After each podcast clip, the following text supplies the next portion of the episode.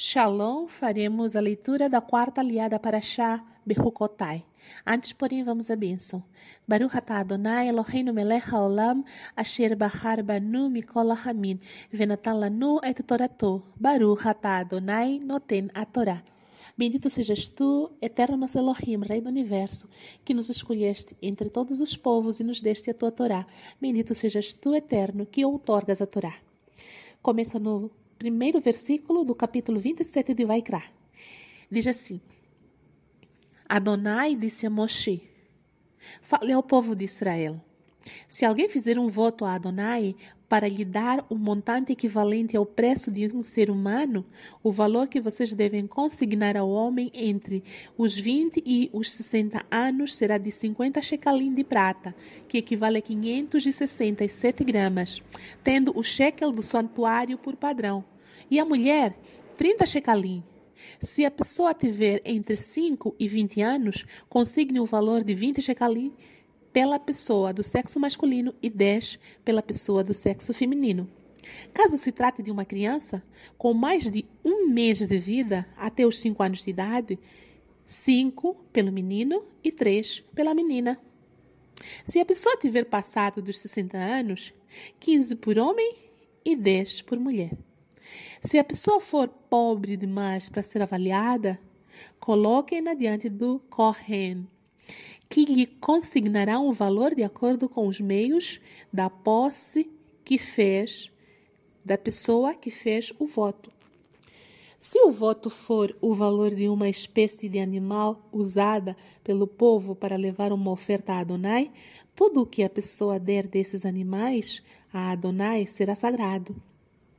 Não poderá ser trocado ou substituído um animal bom por um ruim, ou vice-versa.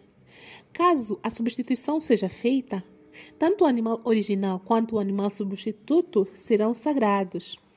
Se o animal for impuro, do tipo que não pode ser usado como oferta a Adonai, ele será colocado diante do Corém. E o Corém deverá estabelecer um preço por ele, levando em conta suas características positivas e negativas. O valor estabelecido pelo Corém prevalecerá. No entanto, se a pessoa que faz o voto desejar resgatar o animal, deverá acrescentar um quinto à avaliação. Quando uma pessoa consagrar sua casa para ser sagrada a Adonai, o Kohen deverá estabelecer o valor por ela, levando em conta suas características positivas e negativas. O valor estabelecido pelo Kohen prevalecerá. Se o consagrante desejar resgatar a casa, deverá acrescentar um quinto ao valor estabelecido por ela, e ele a terá de volta. Amém. Baruch atah Adonai, Eloheinu melech haolam, asher natan lanu torat emet, vehaye olam natan betoheinu. Baruch atah Adonai, noten a Torá.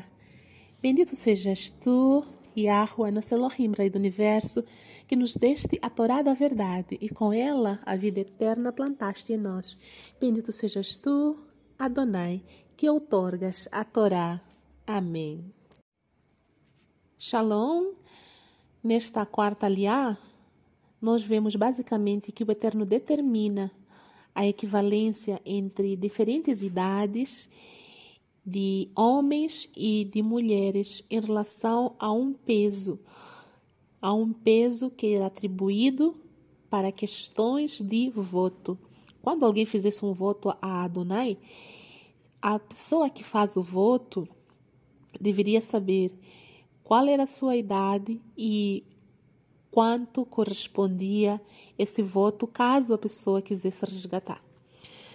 Nós vemos aqui que quanto mais jovem na faixa, por exemplo, entre 20 e 60 anos, a, o peso em prata era muito elevado, era de 50 shekalim, enquanto para homens e para mulheres era de 30 shekalim.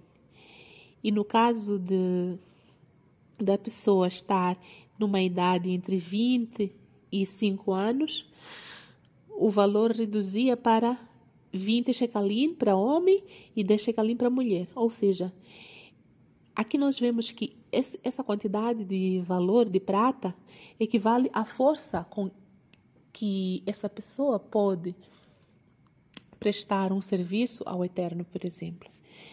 Vemos também aqui que existe uma possibilidade de fazer um voto entregando um animal. O versículo 9 fala sobre isso. Se o voto for o valor de uma espécie de um animal usado para levar uma oferta a Adonai, tudo o que a pessoa der desses animais a Adonai será sagrado e não pode ser substituído nem trocado por um bom ou por um ruim. Ou seja, caso a pessoa faça um voto e consagre um animal para ser usado para o serviço de Adonai, esse voto não pode ser voltado, não pode voltar atrás esse voto. Por isso, em outras passagens, nós aprendemos que o Eterno fala que é melhor não votar, quer dizer, não fazer um voto a Adonai, do que fazê-lo e não conseguir cumprir. O melhor é não se comprometer com aquilo que não podemos cumprir. Também nos vem à mente a passagem da Brit Hadashah, que nos diz para não dizermos amanhã farei isto ou aquilo, mas sim dizer se o Eterno permitir. Ou seja, nós devemos condicionar todas as nossas falas, todas as, todos os nossos planos à vontade do Eterno, porque tudo depende dele. O direito à vida, o próximo segundo de nossa vida, tudo está nas mãos do Eterno. E não cabe a nós mesmos determinarmos o que faremos amanhã, porque nem o amanhã nos pertence. Yeshua já nos disse que não devemos nos preocupar com o dia de amanhã, porque basta cada dia a sua própria luta ou o seu próprio sofrimento. Importa para nós ter atenção nestas palavras, tanto daqui da desta aliá, que fala sobre o voto, quanto também nas palavras de Yeshua, que fala sobre a nossa vida, não fazer falsas promessas entre outras palavras, poderíamos colocar assim: não fazer falsas promessas.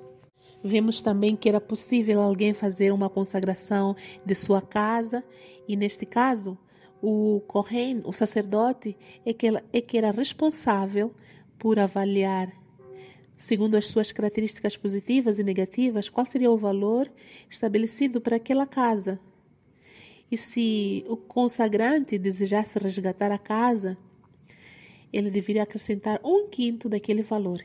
Então, nós vemos que o valor estabelecido, tanto para homens, animais e objetos como casas, eram valores pelos quais o consagrante se comprometia a devolver ou a pagar caso quisesse tirar o seu voto.